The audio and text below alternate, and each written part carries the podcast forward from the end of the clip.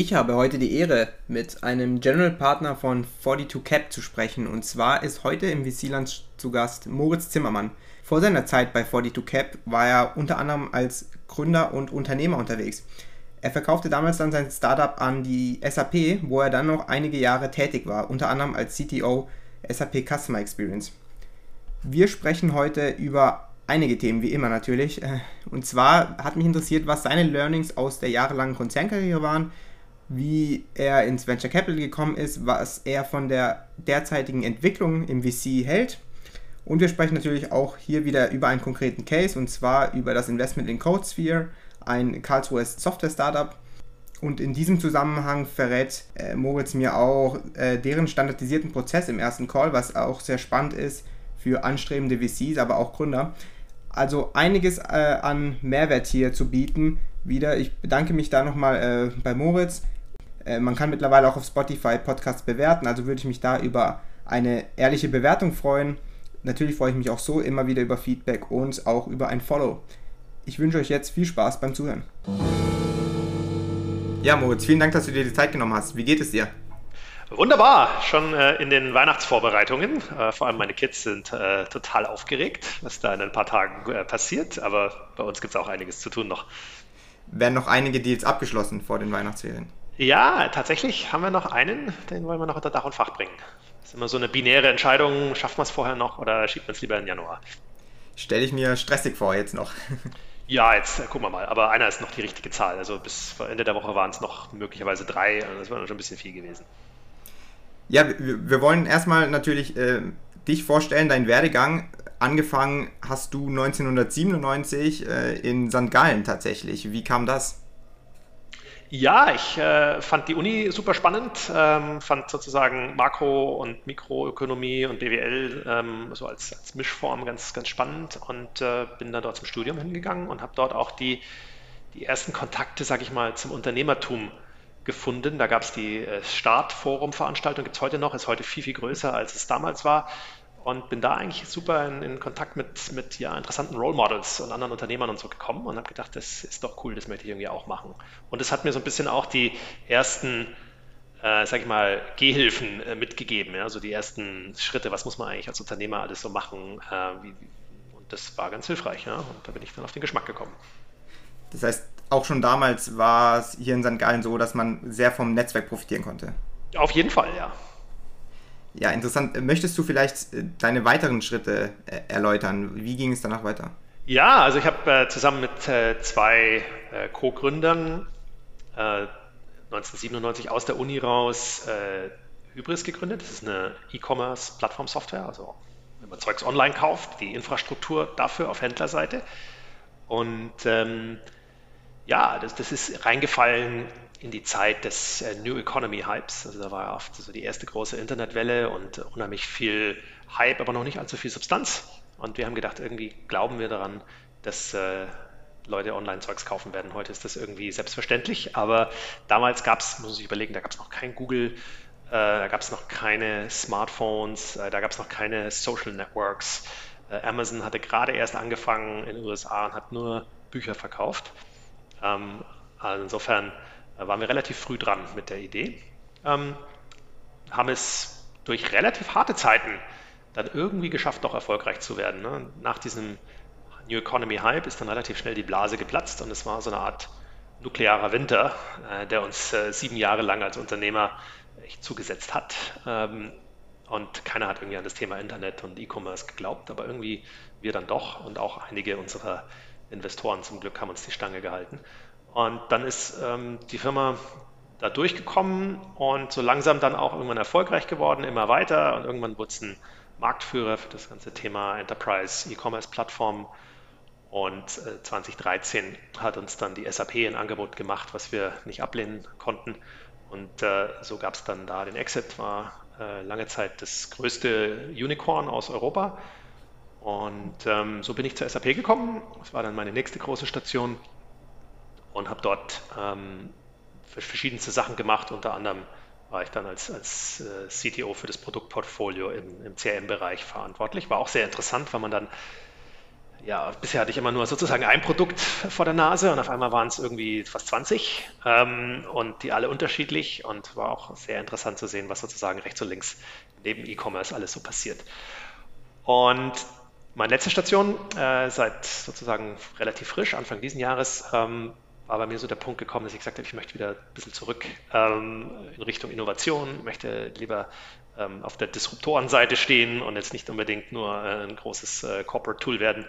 Und ähm, bin als Venture Capitalist äh, bei 42 Cap gelandet. Wir äh, investieren in die nächste Generation von hoffentlich erfolgreichen Unternehmern und unterstützen äh, Unternehmer vor allem im Bereich B2B Software in der Seed Stage in Europa.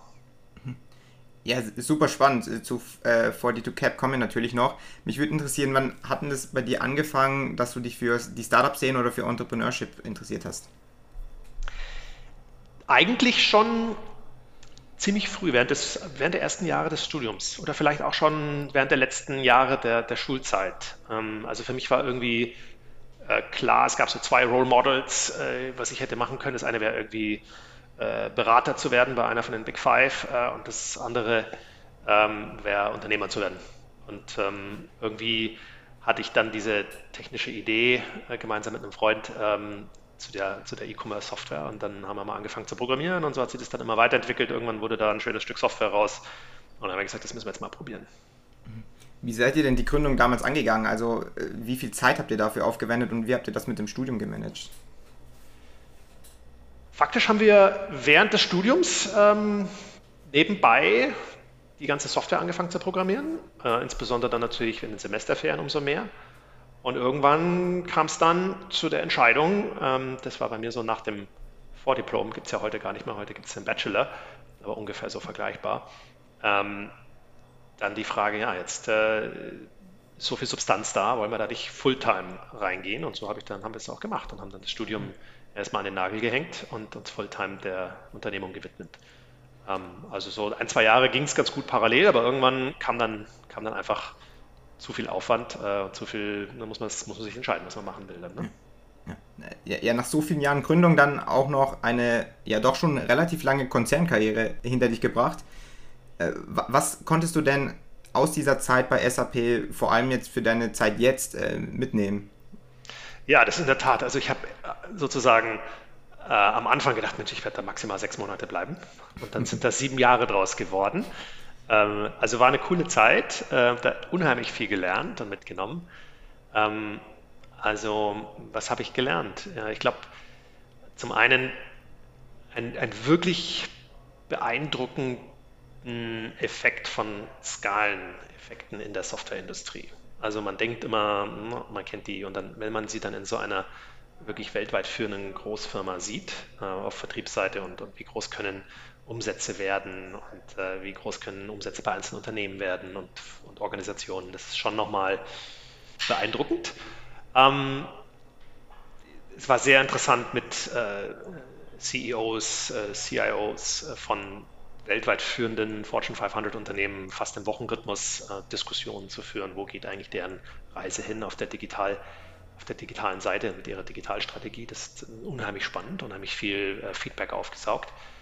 Ähm, ja, zu sehen, was gibt es eigentlich noch an anderen Bereichen, ähm, rechts und links daneben. Ähm, wie gesagt, ich hatte ein relativ großes ähm, Softwareportfolio ähm, und zu sehen, einerseits, wie verändern sich diese Märkte, aber zum anderen auch, wie verändern sich technologische große Trends ähm, Richtung Cloud. Das ist genau in diesen, in diesen Zeitraum gefallen, ja, dass man eigentlich einen Paradigmenwechsel hatte hin zur SaaS-Software, hin zur Cloud.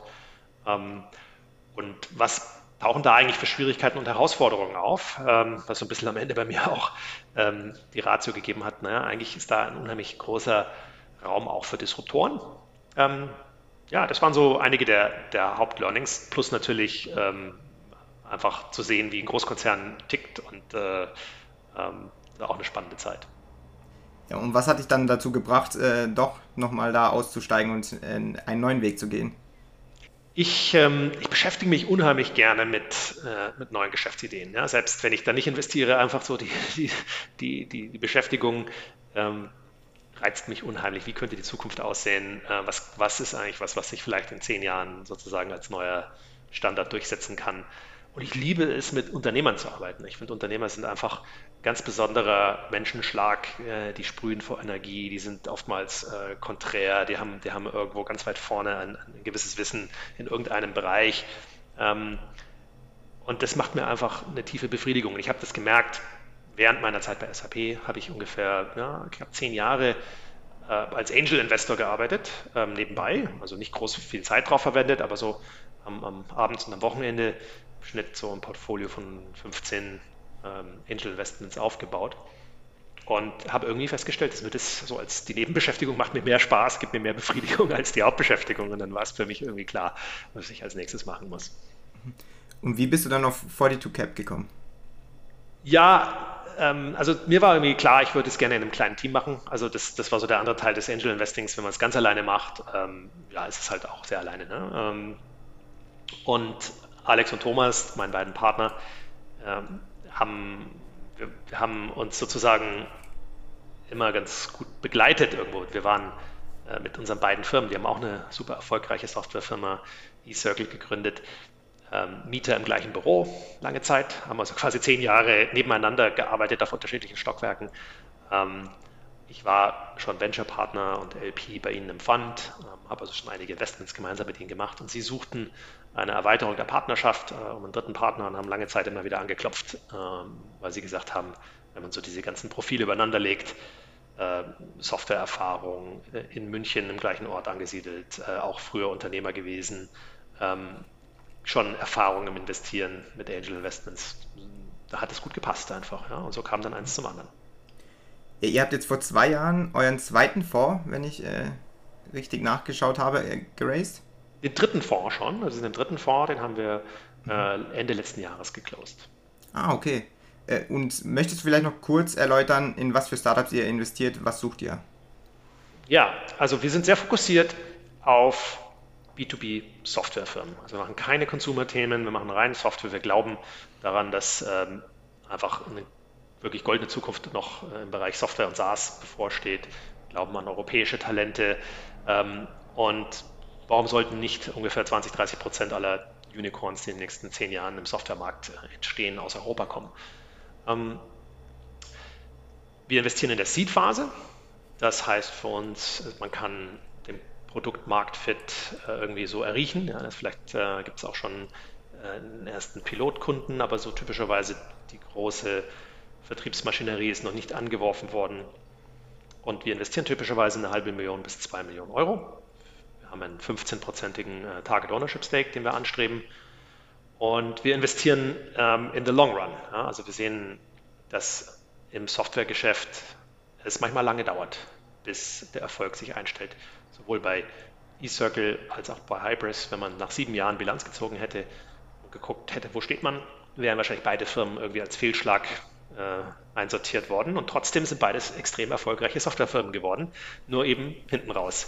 Und diese Erfahrung hat uns geprägt. Also wir machen lieber ein 10x über zehn Jahre als irgendwie einen schnellen Flip.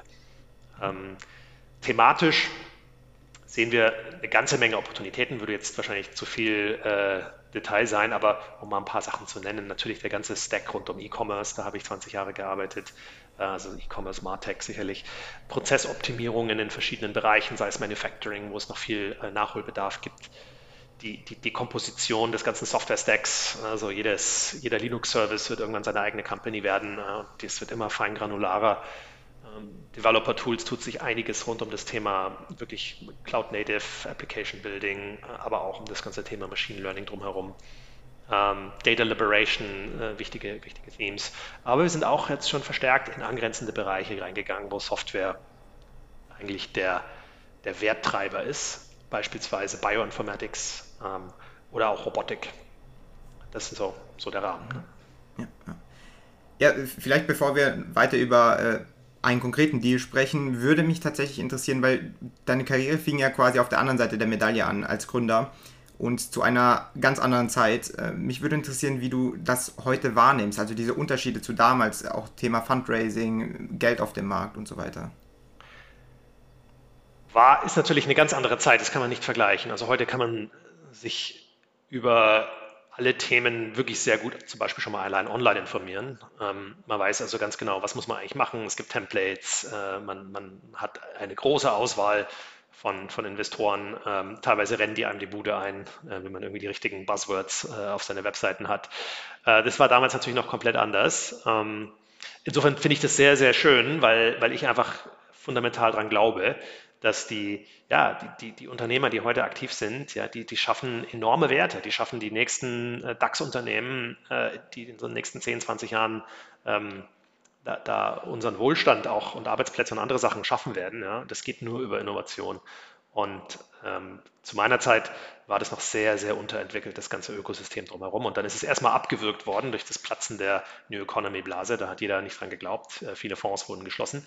Und jetzt so langsam kommt die Maschinerie wieder in Gang. Und man sieht ja auch ähm, die Spillover-Effekte. Dann gibt es ähm, Unternehmer, die dann einen erfolgreichen Exit hatten, sich dann vielleicht als äh, Angel oder VC oder der zweiten äh, Venture engagieren ähm, und vielleicht 50, 100 Leute, know, manche sogar vielleicht tausende Leute mitgezogen haben, die dann auch, auch gelernt haben, wie funktioniert das eigentlich im Startup. Ähm, das ist heute schon auf sehr soliden Füßen gestellt ist. Es gibt noch viel Catch-up, wenn man es vergleicht mit, äh, mit USA zu holen. Also sicherlich noch, noch, äh, noch nicht den Reifegrad, wie es dort hat, aber schon deutlich äh, reifer eigentlich ähm, und auch deutlich normaler. Ja? Also ich habe das Gefühl, damals war ich so ein bisschen die Ausnahme. Heute äh, machen doch ein signifikanter Anteil der, der jungen Leute äh, was im Startup-Bereich, sei es als Gründer selber oder sei es als, ähm, als Mitarbeiter. Ja, ich, ich habe auch den Eindruck, dass sich das alles so dahin entwickelt, dass man, dass man auch Athleten zum Beispiel sieht oder Leute aus dem Mainstream, sage ich mal, die viel Geld haben, in Startups investieren. Wie siehst du die Entwicklung? Also wo glaubst du, geht das in Zukunft noch hin? Es ist eine extrem attraktive Assetklasse, Venture Capital, muss man ganz klar sagen. Ähm, es ist wahrscheinlich in den letzten fünf Jahren die am, besten performende Assetklasse. Äh, jetzt vielleicht mal äh, Krypto außen vor gelassen, ähm, äh, wenn man das die letzten zwei, drei Jahre sich anschaut. Aber ähm, insofern ist es natürlich logisch, dass mehr und mehr Leute da in dem Bereich aktiv werden. Und es ist eben auch wie gesagt, mehr, mehr Mainstream geworden. Also warum soll es nicht auch Firmen geben, wo es total Sinn macht, dass jetzt irgendein Athlet sagt, ich kann hier irgendwas beitragen, ja, ich kann hier irgendeine Firma vorantreiben ähm, und, und, und vielleicht nicht nur als äh, mit, mit Werbeeinnahmen irgendwie profitieren, sondern tatsächlich auch irgendwie, vielleicht investiere ich da mein eigenes Kapital und bin am Ende Shareholder und, und äh, treibe die Firma äh, mit meiner Marke, mit meinen Followern und, und anderen äh, Instrumenten vorwärts. Ja? Ähm, macht total Sinn. Siehst du da aber auch eine gewisse Gefahr auch für die Zukunft? Es ist sehr viel Geld im Markt, das muss man ganz klar sagen. Ähm, das Geld äh, geht heute sehr stark in die, äh, in die sehr späten Runden, also in den Frühphasen, wo wir aktiv sind, ist eigentlich die Menge an Kapital, die da jedes Jahr deployed wird, relativ stabil. Ähm, und hinten raus sieht man natürlich, dass Firmen länger ähm, private bleiben und, und diese Mega-Runden machen. Es gibt schon ein paar Warnzeichen, finde ich. Also ich finde zum Beispiel das ganze Thema Specs äh, teilweise sehr kritisch, wo, wo, vielleicht Firmen, die noch nicht bewiesen haben, dass sie funktionieren, die vielleicht noch gar keine Umsätze machen, ähm, schon heute in die Hände von Retail-Investoren kommen. Ähm, äh, das erinnert mich so ein bisschen an den neuen Markt äh, und der ist ja auch ähm, unter großem Getöse zusammengebrochen, ähm, weil es natürlich Potenzial für Schindluder ähm, und für Blender und solche Sachen eröffnet. Also da bin ich ein bisschen besorgt, was das angeht. Ähm, aber ich würde trotzdem sagen, die Mehrzahl, die ganz große Mehrzahl der, der, Firmen, die jetzt zum Beispiel public gegangen sind in den letzten fünf Jahren, sind Top-Unternehmen und haben sich auch an den, an den Public Markets ähm, sehr, sehr gut entwickelt. Ähm, also insofern, ich glaube weiter daran, dass, dass, dass, dass Unternehmer enorme Wertschöpfung betreiben und eigentlich auch Innovationen und neue Firmengründungen in, in, mit Technologie der einzige Weg sind, wie, wie, äh, wie wir als Gesellschaft den, den Wohlstand ähm, auch, auch, mehren können in Zukunft gesehen. Ja. Und, und äh, ich sage mal, Software is eating the world ist sicherlich ähm, so ein geflügeltes Wort, aber das, das stimmt. Ja. Also da wird unheimlich viel noch, noch passieren. Und ähm, insofern bin ich insgesamt sehr positiv. Und ich finde es eigentlich eine gute Sache, dass mehr und mehr Kapital auch verfügbar ist. Also wir sind immer noch nicht an dem Level, wo jetzt USA oder andere Nationen sind. Ja, ja. Wie, wie siehst du eure Position? Weil man muss schon sagen, es gibt einige Early-Stage-Investoren in Deutschland im Dachraum und auch einige, die sich auf B2B-Software fokussieren. Und äh, da würde mich interessieren, wie handelt ihr das mit dem Dealflow? Wo kommen eure Deals her? Müsst ihr um Deals kämpfen? Ähm, sucht ihr auch aktiv nach Deals? Ja, es ist einiges äh, im Umbruch in der, in der, in der VC-Landschaft und ich glaube, ähm, was man zukünftig sehen wird, ist mehr und mehr eine, eine Polarisierung. Man hat auf der einen Seite bei den Late-Stage-Companies diese Megafonds, ja, die richtig große Mengen äh, Kapital deployen. Ähm, und sagen wir mal, die, die verändern schon stark das Geschäftsmodell auch. Und auf der anderen Seite, glaube ich, hat man ähm, sehr spezialisierte ähm, Fonds, die ganz frühphasig einsteigen. Das ist sozusagen unser Teil des Marktes. Dazwischen wird es tendenziell eher schwieriger. Ähm, wir, äh, man, man muss in dem Bereich natürlich sehr stark differenziert sein. Also bei uns ist es natürlich ein sehr, sehr enger Fokus. Und ich glaube auch die, die Erfahrung, die wir haben als Unternehmer. wir sind einfach drei Personen, die, die wirklich erfolgreiche Softwarefirmen aufgebaut haben, von, sagen wir mal, 0 bis 5000 Mitarbeiter, von 0 bis über eine Milliarde ARA. Ähm, und das gibt es so in der Konzentration, glaube ich, nicht so viel. Ähm, also viele, viele Investoren mögen sehr, sehr erfolgreiche Investoren sein, aber kommen häufig aus der Finanzwelt. Wenn ich jetzt mal vergleiche, in meiner, auf meiner Reise als Unternehmer, meine Investoren kamen eben aus der Finanzwelt. Die haben meine Firma so wie so ein Spreadsheet gesehen. Und das war aber nicht, wie ich meine Firma gesehen habe als Unternehmer. Für mich war die Firma eine ganze Menge schlaflose Nächte. Und in diesen schlaflosen Nächten habe ich Antworten gesucht auf die ganzen Fragen, die mich beschäftigt haben und habe sie aber eigentlich von denen nicht bekommen können, weil sie nicht selber auf dieser Reise die Erfahrung auch gemacht haben und weitergeben konnten. Und ich glaube, das ist das, wo wir anders sein können, wo wir, wo wir differenzieren sein können, weil wir eben sehen, okay, wir, wir wissen, wie man die ganzen Probleme angeht, die, die typischerweise Gründer im Softwarebereich äh, vor sich haben. Ob das jetzt darum geht, wie mache ich Internationalisierung, wie baue ich ein Vertriebsteam auf und, und, und. Ja, da gibt es eine ganze Menge, ganze Menge Fragen. Ähm, Insofern glaube ich, ähm, ist das was, was, was die Gründer sehr schätzen, wenn sie sich mit uns sozusagen einlassen äh, auf eine langfristige Partnerschaft.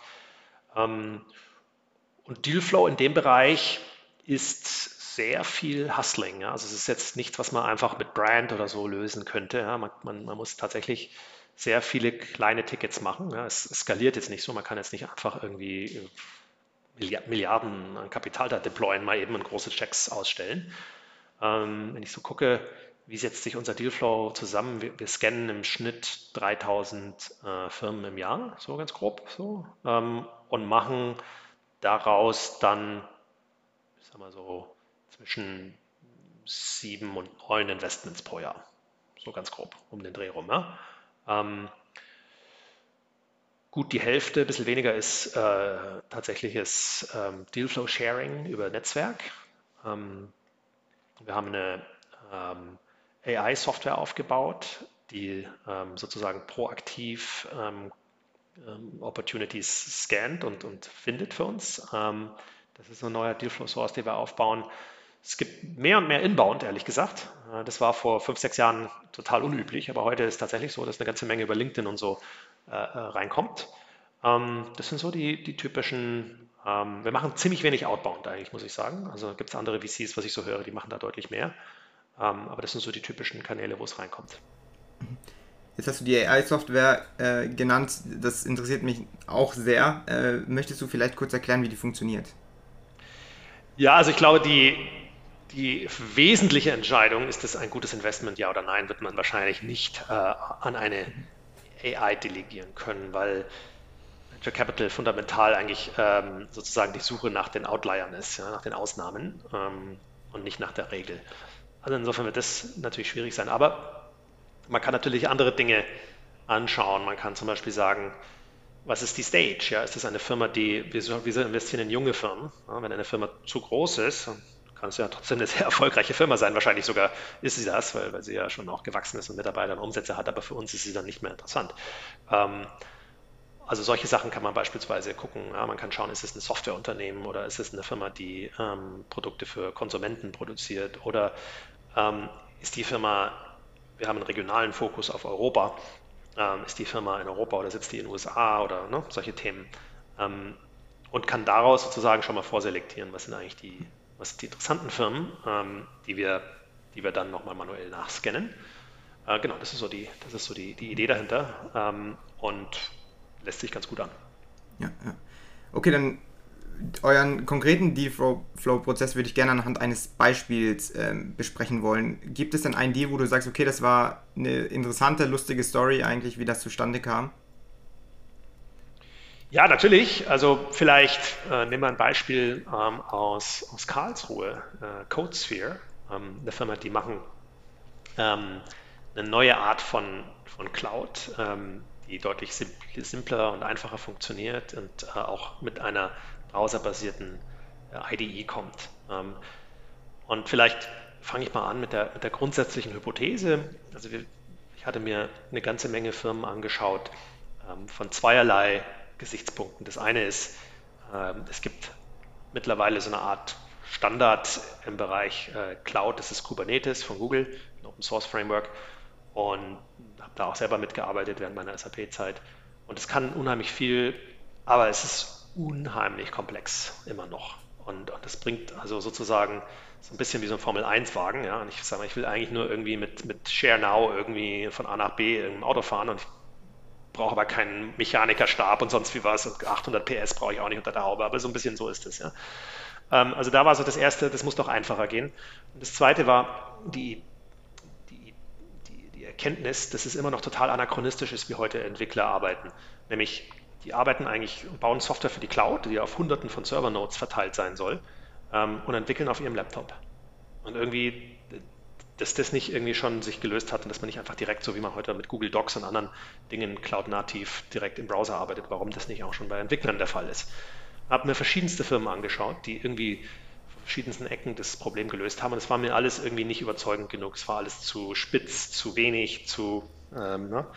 Und CodeSphere war eben die Firma, die, die da einen ziemlich radikalen Ansatz gefahren hat und gesagt, wir packen das einfach alles direkt in die Cloud und machen es viel einfacher. Ähm, vom Prozess her, der Dealflow, der Deal kam über tatsächliches Dealflow-Sharing mit, ähm, mit einem ähm, Angel, der auch mit den Kontakt hatte. Ähm, gesagt, schau dir die mal an. Ähm, das ist, sagen wir mal, Middle of the Road, so funktioniert das typischerweise. Und was dann sehr interessant war, war, es war genau in die, in die Phase gefallen, wo ähm, ersten Lockdowns nach der äh, Pandemie wieder aufgehoben wurden und man konnte sich endlich mal wieder auch äh, face-to-face treffen.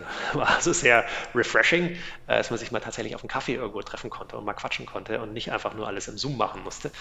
Ähm, ja, dann gab es so die, das erste Meeting ähm, und das war eigentlich ganz spannend und dann ähm, was wir machen, ist vom, vom Prozess her, wir versuchen das Investment Committee Meeting front zu loaden. Also das ist bei uns eigentlich schon die zweite Stufe im Prozess, ähm, sodass wir, wenn wir weitermachen wollen, wenn wir einsteigen wollen, einen Deep Dive, dass wir das Commitment von allen Partnern äh, upfront haben. Ich glaube, wir können uns das erlauben, weil wir noch ein relativ kleines Team sind, wir sind nur fünf Leute. Äh, da kriegt man noch relativ früh das Alignment hin, da muss man nicht irgendwie äh, mit, mit Mehrheitsentscheidungen in anderen Instrumenten arbeiten. Ähm, so, das war dann die, die, zweite Stufe. Alle waren dann sehr positiv drauf und ähm, dann haben wir entsprechend in unsere Due Diligence Prozesse gemacht, also das im Wesentlichen mit Experten sprechen, anderen Softwareentwicklern sprechen, Wettbewerbe anschauen, ähm, gucken, ähm, was ist die Traktion dahinter, besser verstehen, wie sehen, wie sehen gewisse äh, Product Roadmaps, äh, Go-to-Market Motions und solche Themen aus. Ähm, typischerweise ein Prozess, der sagen wir mal, so roundabout zwei Wochen dauert. Und dann am Ende steht für uns ein, ein Workshop, dreieinhalb Stunden mit dem Team. Den haben wir dann auch vor Ort gemacht, ähm, wo es nochmal darum geht, ähm, ja, das ganze Thema nochmal von vorne bis hinten ähm, on-site zu verstehen, zu vertiefen, restliche Fragen zu klären und am Ende steht dann ein Termsheet. Das ist so der, der Prozess dahinter. So in Summe äh, kann das relativ schnell gehen, wenn alle Unterlagen und alle Sachen da sind. Also dauert so vielleicht zwei bis fünf Wochen, sage ich jetzt mal ganz grob. Wo fand denn euer erstes Treffen statt? Ähm, das erste Treffen war tatsächlich ein Zoom-Call ähm, und das zweite Treffen war dann bei uns um die Ecke ähm, in einem kleinen Café. Ähm, und äh, normalerweise ist es ja so, es gibt ja den, den Spruch des Foodstrappings, dass der VC immer zahlt, aber tatsächlich war es irgendwie so, dass äh, ich, ich, mein Geldbeutel nicht dabei hatte, also musste mich der Gründer einladen. ja, dann, das heißt, du musst es eigentlich schon investieren. Ja, genau, so, so funktioniert es ja häufig, genau, richtig. Ja. Kleinen psychologischen Tricks, genau. Ja, mich würde interessieren, mit was für Fragen man denn zum Beispiel in so einen Zoom-Call geht, also in allerersten Treffen. Was waren da deine Fragen? Also es gibt natürlich so ein paar Themen, äh, die man optimalerweise vorab klärt, vielleicht noch vor dem Treffen. Ja? Also sowas wie, wenn wir jetzt bis zu 2 Millionen investieren und 15% Target Ownership Stake haben wollen und die Firma in Europa sitzen muss, dann sind das natürlich Dinge, die man vorab erklären kann, weil wenn die Firma sagt, wir raisen 7 Millionen, äh, dann sage ich Glückwunsch, ähm, aber dann sind wir, seid ihr leider schon zu weit weg von, von unserem Sweet Spot ja? und dann lohnt es sich auch nicht, Zeit drauf zu verbringen. Ähm, die, die ersten Fragen im Call sind dann, ähm, da haben wir auch einen standardisierten Prozess, äh, nachdem wir, nachdem wir sozusagen im ganzen Team immer vorgehen, um einfach auch ähm, das irgendwie vergleichbar vom Prozess her zu haben, sodass alle wissen, wo sie sich zurechtfinden. Wir fangen immer mit dem Produkt an. Ähm, wir sind irgendwie Product Guys, wir müssen zuerst uns das Produkt verlieben, ähm, dann fällt der Rest uns leichter. Also durchaus mal mit einer Demo, zehn Minuten ähm, zu verstehen, was macht die Software, wie, wie attraktiv ist die für den User, kann man das nachvollziehen und so weiter. Ne? Zweites großes Thema ist der Markt. Ähm, unter der Annahme, wenn es funktioniert, und die habe ich eigentlich, die beantworte ich eigentlich generell immer mit Ja, ja, weil Unternehmer sind schlaue Leute, die sind Experten in ihrem Feld, die, das wird schon funktionieren. Wie groß kann es dann werden? Ja, also wie groß ist der Markt? Das ist dann eigentlich die, die wesentliche Frage. Ist das, und das ist natürlich im VC-Bereich ähm, so, dass, dass man ähm, versucht, ja, Firmen, die, sagen wir mal, 500 Millionen oder größer sind, äh, zu bauen am Ende des Tages. Und darauf muss es hingehen. Ne? Drittes großes Thema ist Wettbewerb. Ähm, ich bin fundamental davon überzeugt, dass das eins ist, was die meisten Leute unterschätzen. Ich glaube, wenn es nicht zum Erfolg führt, dann ist es in, in vielen Fällen der Wettbewerb und in, in, vielen Fällen hat man den nicht so richtig auf dem Schirm. Also das ist eine interessante Frage zwischen, wenn es zu viel Wettbewerb gibt, ist es vielleicht nicht interessant, wenn es zu wenig ist, ist die Idee vielleicht nicht gut. Also so die, die Mischung und ich glaube, beim Wettbewerb geht es auch darum, nicht unbedingt besser zu sein, sondern anders zu sein. Ähm, die Traktion ist vielleicht am Anfang noch wenig bei uns, aber das ist das vierte große Thema. Also gibt es schon Kunden, äh, kann man irgendwas validieren, indem man mit denen telefoniert, gibt es vielleicht schon erste Umsätze. Ähm, fünftes großes Thema, die Akquise und der Go-to-Market. Ähm, auch da sehen wir in der Frühphase, ähm, dass sich die exzellenten Teams von den nicht so guten unterscheiden, dass die exzellenten auch, auch ein Team haben, wo, wo eine Person sagt, ich mache das, ich mache Go-to-Market. Ich bin nicht nur ähm, fürs Produkt zuständig, mich interessiert nicht nur die Technik dahinter, sondern ich gehe raus und Klinken putzen und ähm, Akquise machen und ähm, also wie soll die Motion aussehen, was für Gedanken haben sich die Firmen gemacht, ähm, wie sieht der ganze Prozess tatsächlich aus? Ähm, da gibt es ja unterschiedliche Herangehensweisen von auf der einen Seite Product-led Growth, was eher consumer-orientiert ist, hin zu richtig, äh, sagen wir mal, Groß, Großwildjagd, ähm, wo man große Unternehmen mit sechs Monaten Sales Cycle, aber dafür auch großen Tickets ähm, holen möchte. Dann das Businessmodell aus, Pricing, ähm, ähm, meistens relativ kurze Sache. Und dann ganz wichtig natürlich das Team. Ähm, äh, und was haben die für einen Background? Wie lange haben die schon zusammengearbeitet? Sind die komplementär? Ähm, und am Ende Funding. Also was ist sozusagen heute der Status quo im Cap Table? Äh, was suchen die an Funding und so weiter? Manchmal gibt es da, manchmal gibt es da ein paar Issues, ja, dass vielleicht irgendwie totes Kapital irgendwo rumhängt im Cap Table oder solche Sachen. Ähm, aber typischerweise sind das so die, die, die Punkte, die acht Stück. Und äh, wie gesagt, die nehmen wir standardisiert eigentlich für alle Deal Calls her. Ja. Machst du dann davor auch äh, eine Recherche oder gehst du da völlig blank, mehr oder weniger, in den Call? Na, du hast ja nur eine Stunde Zeit, also insofern macht es schon Sinn, vorher eine Recherche zu machen. Also zum einen natürlich das Deck vorher mal durchzulesen und zu gucken, welche, na, dass man vielleicht bei manchen Themen, die man eh versteht, weißt du, wenn die mir sagen, hier ist die Folie mit dem Pricing und das ist irgendwie so ein Standard SaaS-Pricing pro User und äh, dann muss ich da nicht noch zehn Minuten über das Pricing nachfragen ähm, und kann die Zeit eher auf andere Themen fokussieren. Äh, ich schaue mir eigentlich immer die Webseite an vorher und manchmal äh, tatsächlich auch ähm, den Wettbewerb. Also das ist also die Firmen, die gelistet sind, aber vielleicht auch noch andere, ähm, die, die, ich habe. Das sind so die typischen ersten Fragen und ähm, manchmal auch eine Diskussion, vielleicht wenn ich nicht so sicher bin, mit, ähm, mit Firmen oder mit Experten, äh, sorry, mit, mit, mit, mit, Kollegen oder mit Experten bei uns. Ja. Dass ich immer frage, guck mal hier, was hältst du denn davon? Glaubst du, dass in dem Markt noch Platz ist für, für eine neue Idee ähm, und so weiter?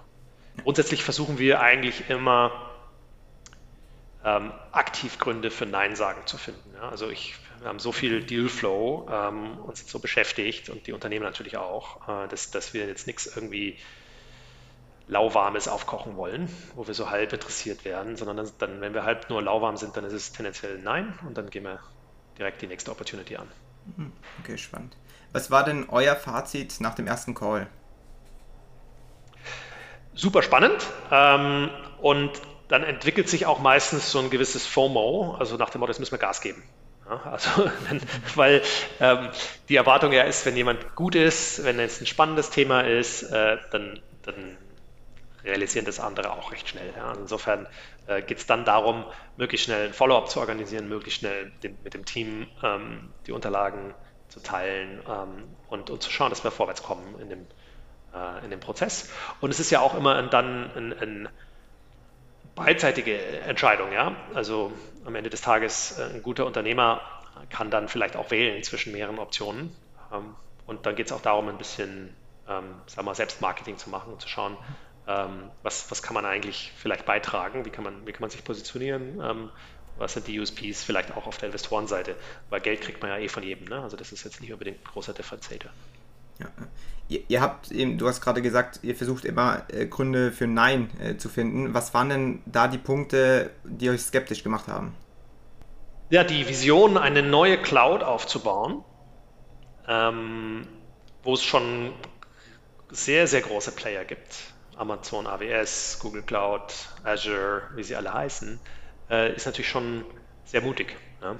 Also sprich, ähm, wie, wie, wie kann man denn äh, perspektivisch im Wettbewerb zu diesen Riesentankern bestehen? Ne? Das war schon ähm, auf den ersten Blick sozusagen ein Konzern, ähm, den wir dann aber bei genauem Hinschauen natürlich ausräumen konnten.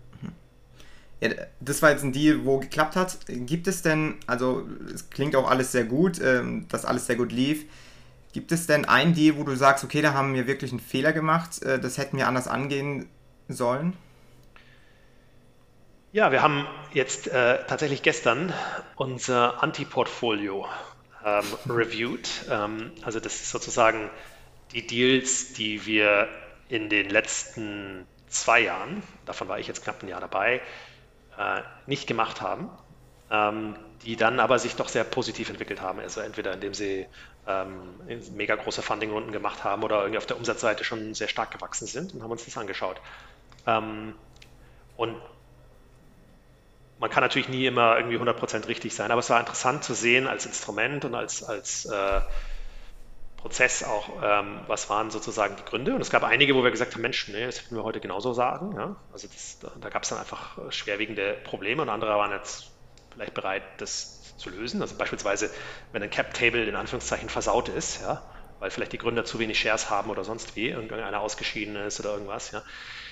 Das kann man machen, aber es ist eine sehr eine große Menge Arbeit, das wieder aufzuräumen. Und das sagen halt einige Investoren, nee, das da habe ich jetzt keine Zeit für. Ja? Ich, ich investiere die Zeit lieber in, in, Firmen, die diese, diese Bürde nicht haben. Ähm, was haben wir gesehen? Interessant war zum Beispiel, wir haben oft abgesagt ähm, auf Basis von der Einschätzung, dass es vielleicht zu viel Wettbewerb gibt. Ähm, und haben dann doch gesehen, dass einige Firmen trotz viel Wettbewerb sich sehr, sehr erfolgreich entwickeln. Also es war so ein bisschen eine Lesson learned, zu sagen, Mensch, selbst wenn es ein crowded Market ist, wenn ich was ganz was Neues habe, was wirklich differenziert, dann oder vielleicht die Wettbewerber schon wieder ein bisschen altbacken sind. Im, im Softwarebereich ist es ja so, alle zehn Jahre werden die Karten neu gemischt und dann ist wieder Platz da für neue Firmen. Ähm, dann kann sich das doch durchsetzen. Das war zum Beispiel eine Lesson learned. Jetzt möchte ich gerne so langsam äh, zum Schluss kommen und zwar äh, eine Frage, die ich auch immer wieder gerne stelle, weil die mich auch betrifft. Was würdest du denn jungen Studenten oder Studentinnen empfehlen, wenn sie ins VC möchten? Also würdest du sagen, also du bist ja so mehr oder weniger den klassischen Weg gegangen über eine eigene Gründung und dann im Venture Capital. Würdest du sagen, diese Erfahrung ist essentiell gewesen oder ähm, ist das auch möglich oder empfehlenswert, direkt nach dem Studium im Venture Capital einzusteigen? es gibt aktuell sehr viele wirklich junge Talente, die das direkt aus dem Studium machen. Ähm, also das, ne, ich glaube, der Proof äh, ist erbracht, dass das geht. Ähm, und, und ich glaube auch, die können durchaus sehr erfolgreich sein. Und wir haben auch einige Junge bei uns im Team.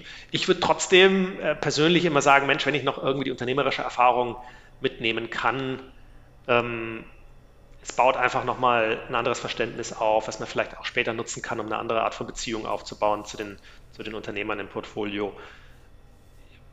Ich persönlich möchte es nicht missen, aber, aber es ist schon auch was sehr was, was anderes. Ja? Das darf man nicht vergessen. Es ist so ein bisschen wie, äh, Fußballspieler und, und, und Fußballtrainer. Ja? Da, der Trainer sitzt halt an der, an der Seitenlinie und kann irgendwie ein paar Ratschläge geben, aber äh, den Ball ins Netz reinkicken müssen die Spieler auf dem Feld, ja. Und das ist und, und das sind die am Ende, die, die äh, äh, geschwitzt sind und äh, die vielleicht auch irgendwie mal irgendwie eine Verletzung abkriegen oder irgendwas anderes, ja. Also ähm, höchsten Respekt vor den vor den Unternehmern.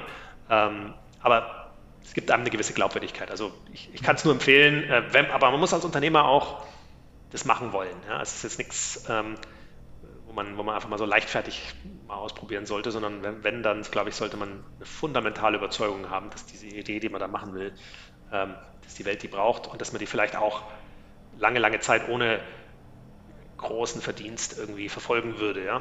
Ähm, weil, es dauert auf jeden Fall lange, ja? bis, man, bis man als Unternehmer irgendwie Erfolg vorzuweisen hat, typischerweise. Ja, und was siehst du, was bringen denn diese jungen Talente äh, mit, wenn die denn jetzt keine anderen Vorerfahrungen haben?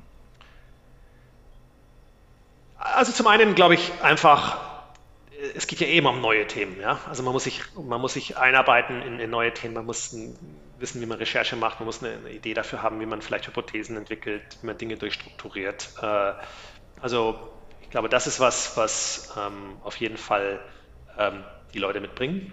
Ähm, oft ist es so, vielleicht kommen sie aus einer gewissen Ecke, also bei uns zum Beispiel jetzt äh, Tech-Bereich, vielleicht haben sie an der Uni irgendwie ähm, mit den neuesten coolen Cloud-Technologien äh, oder den neuesten coolen Machine Learning-Sachen oder irgendwas zu tun gehabt, ja, und sind da irgendwie, haben da einen gewissen Edge, ja, dass sie sagen können, okay, da kommen die und die und die neuen coolen äh, Themen demnächst rein. Äh, das kann sicherlich ein Thema sein. Ähm, genau, aber das sind so die, die wesentlichen Sachen, glaube ich. Okay, ja, das äh, war es dann erstmal so im Großen und Ganzen mit Venture Capital. Äh, mich würde interessieren, was dich denn persönlich äh, so antreibt. Also wo siehst du dich denn auch in Zukunft? Würdest du sagen, vielleicht doch nochmal eine Gründung oder eher die andere Seite genießen? Ich finde es super ähm, spaßig, was ich gerade mache. Und man muss auch eins sagen, als, als VC, ähm, so sehe ich es zumindest, das ist auch wie, wie eine fast schon wie eine Heirat, wenn man in einen Fonds einheiratet, ja. Also so, ähm, so langfristig, zumindest mal im Plan her, sehe ich das auch. Also das ist sicherlich was, wo man nicht nach zwei Jahren äh, wieder rausgeht. Auch, auch die ganze Incentive-Struktur ist eben so angelegt, dass man das mindestens mal zehn Jahre macht. Ähm, und dementsprechend, äh, als ich bei, bei Alex und Thomas ähm, sozusagen mich fürs Einsteigen interessiert habe, habe ich auch erstmal gesagt, ich mache erstmal mein, in Anführungszeichen, VC-Praktikum. Äh, ich komme mal irgendwie ein, ein halbes Jahr vorbei ja, und äh, müssen mich nicht zahlen und brauchen mir nur einen Schreibtisch und Internet geben und ich arbeite mal mit ähm, und schaue mir das mal an, ob mir das taugt. Ähm, und aus dem halben Jahr, das war dann nach drei Monaten beendet, weil es mir sehr stark getaugt hat und gesagt, ich mache das jetzt. Ja. Aber ich wollte schon einmal eben sicher sein, ist das was, was ich zehn Jahre machen kann. Und so, so ähm, sehe ich das auch. Also bin super froh, dass ich die Entscheidung gemacht habe ähm, und äh, blicke erwartungsfroh auf die nächsten zehn Jahre und länger hoffentlich. Und was machst du so neben der Arbeit? Also womit lenkst du dich denn ab von deiner Haupttätigkeit? Gut, ich habe zwei, zwei Kids, acht und äh, fünf. Äh, die sind große Freude, wir brauchen auch viel Zeit, das ist schon mal was. Ansonsten leidenschaftlicher Skifahrer, da freue ich mich jetzt natürlich gerade drauf. Als nächstes äh, Skitourengeher, im Sommer Mountainbiker. Ähm, das sind so meine, meine Top-Hobbys, genau. Mhm. Und was sind so Themen, mit denen du dich noch so beschäftigst im Sinne von, äh, da bildest du dich gerade weiter? Ich bin ein großer Freund von, ähm, ja, irgendwie, ich sag mal, klingt jetzt blöd, so Management-Literatur, also irgendwie, also sag ich mal, also ich lese unheimlich viele Bücher, aber oft mit einem, entweder mit einem Business-Hintergrund oder mit einem, einem wissenschaftlichen Hintergrund. Ähm, äh, teilweise so ähm, sag mal, so grundlegende Sachen. Also keine Ahnung, wie Entscheidungstheorie jetzt oder was, was sind so Themen wie, keine Ahnung, äh, was sind so die typischen Fehler, die Menschen immer wieder machen, die uns angeboren sind. Solch, solche Themen irgendwie interessieren mich unheimlich. Ähm, also am Ende des Tages hat es schon immer irgendwie einen Bezug zum Business. Also ich bin jetzt äh, selten jemand, der jetzt dann einfach nur Romane liest ähm, als, als Entertainment. Ähm, aber ja, und ansonsten äh, Biologie, Physik sind so die, die anderen Themen, an die mich, die ein bisschen außer, außerhalb von der Informatik, die mich super interessieren. Hast du denn da ein paar Buchempfehlungen? Ich würde sagen, so jetzt für Unternehmer im Speziellen gibt es äh, auf jeden Fall mal drei Bücher, die ich sehr empfehlen würde. Ähm, und das erste ist natürlich der Klassiker Crossing the Chasm. Ich glaube, das sollte jeder Unternehmer gelesen haben. Da sind unheimlich wertvolle äh, Konzepte dabei, die man eigentlich immer wieder braucht. Das zweite, ähm, Play Bigger, da geht es um das ganze Thema Category Design. Da bin ich auch ein ganz großer Fan von. Ähm, und das dritte, ähm, Zero to One finde ich auch ein super gutes Buch. Also sagen wir mal, wenn man die drei gelesen hat als Unternehmer, dann äh, ist man schon mal ganz gut gerüstet mit, mit einigen Tools und, und äh, Erfahrungsbeispielen. Okay, und ja, zum Schluss äh, noch die Frage, gibt, was für Quellen nutzt du denn so täglich, um, die, um dich auf dem aktuellen Stand zu halten? Ähm, ich bin ein großer Freund von Twitter, ähm, nutze aber ähm, so Tools, die das, ähm, die das entsprechend filtern ganz gut. Also ähm, ich finde so den normalen Twitter-Feed, der ist ein bisschen äh, overloaded mit, mit, mit Müll, aber da gibt es einige ganz gute Tools, die sozusagen äh, filtern nach, wie viel Likes und Zuspruch und Antworten hat man eigentlich ein Topic bekommen und dadurch kommt man eigentlich ganz gut äh, vorwärts. Ansonsten, äh, ja, es gibt hochqualifizierte oder qualitative äh, äh, Magazine, Economist beispielsweise, sicherlich, sicherlich was, was ich regelmäßig lese. Ähm, und ansonsten gibt es wirklich in der Blogosphäre eigentlich, ja, da, da, stößt man eigentlich über Twitter dann drauf. Ähm, natürlich unheimlich guten Content mittlerweile. Ähm, ja, das ist so das. Und wir haben so ein, was haben wir noch? Wir haben so eine Chatgruppe äh, von, äh, von unseren Kollegen, wo halt eigentlich immer irgendwie einer einen interessanten Artikel findet, äh, wird er auf WhatsApp geteilt und da kommt auch viel vorbei. Okay, okay, Moritz, vielen, vielen Dank für deine Zeit, für die Insights. War sehr viel Spannendes dabei, konnte einiges mitnehmen und ich, ich glaube, dass auch die Zuhörer und Zuhörerinnen da einiges mitnehmen konnten. Vielen Dank dafür und ja, vielleicht auch im Rahmen des Podcasts äh, irgendwann wieder ähm, darf ich dich hier wieder willkommen heißen. Ansonsten wünsche ich dir heute noch einen schönen Tag und ähm, ja, bis Super. dann. Ja, vielen Dank, Domenico, dass ich dabei sein durfte. Mach's gut und äh, schöne Weihnachten. Ciao, ciao. Ciao.